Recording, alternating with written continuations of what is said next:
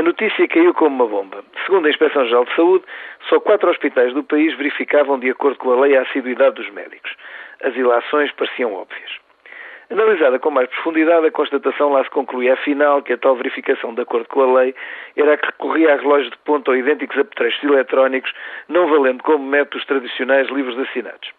Também, aparentemente, não teria qualquer valor a verificação presencial pelos diretores de serviço, nem o facto singular das cirurgias começarem todos os dias a horas pré-determinadas com as imprescindíveis equipas completas.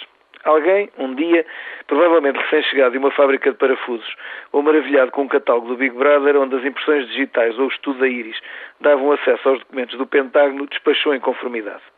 Desde o tal despacho, todos os hospitais ficaram ilegais quando afastados dos prodígios das novas tecnologias. Um licenciado em gestão, habitual escriba num diário de economia, exultou com a descoberta e logo ali preconizou um feliz mundo de produtividade acrescida quando todos em fila indiana fossem duas vezes ao dia passar o indicador ou o cartão pelo terminal eletrónico. A notícia, no entanto, não é nova. Já há alguns anos, uma ministra resolveu pôr na ordem os corrécios dos médicos, semeando relógios de ponto pelos hospitais. O resultado foi inesperado diminuiu drasticamente a produtividade, as relações hierárquicas e a autoridade dos diretores de serviço ressentiu-se até hoje e as queixas dos doentes aumentaram.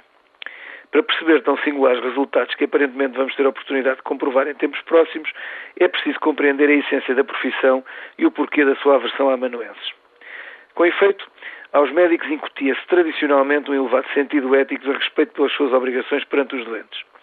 Transmitia-se de geração em geração a sua responsabilidade individual e singular perante o doente concreto e singular sobre o qual agia. Subordinava-se assim qualquer relação hierárquica perante este dever, dificilmente verificável ou mensurável.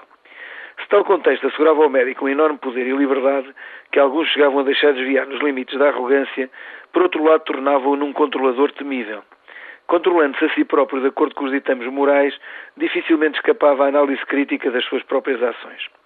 É preciso que se compreenda com a enorme assimetria de informação que o médico necessariamente possui perante quem a ele recorre e o isolamento em que os atos médicos decorrem pouco é escrutinável do exterior.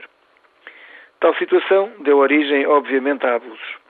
Tais abusos foram desde sempre minimizados, recorrentes ao escrutínio interpares baseado na assunção comum da mesma ética plasmada em códigos de ontologia a imprescindibilidade do trabalho médico como um trabalho de grupo garantia que quem infringisse as regras do comportamento do grupo tinha tudo a perder por ostracismo. Nas sociedades modernas, com a cultura dos números e da gestão, tais formas de controle foram sendo consideradas obsoletas e substituídas pela contabilização acrítica de atos como consultas, exames, cirurgias ou horas de trabalho. A verificação de tal contabilidade passou a fazer-se por elementos exteriores da profissão, administradores ou simples mangas de alpaca. O médico foi assim progressivamente empurrado para uma cultura de funcionário, prestador de serviços avulso, sem responsabilidade própria perante os doentes, mas apenas responsável por cumprir um trabalho técnico subordinado, mensurável. Na medida em que o cumpra e aceita as regras do jogo, nada mais se lhe pede. As maravilhas eletrónicas e do software tornam-se assim ótimas desculpas para um tremendo e perigosíssimo jogo de faz de conta, dos quais as vítimas óbvias serão os doentes. Isto é, mais tarde ou mais cedo, todos nós.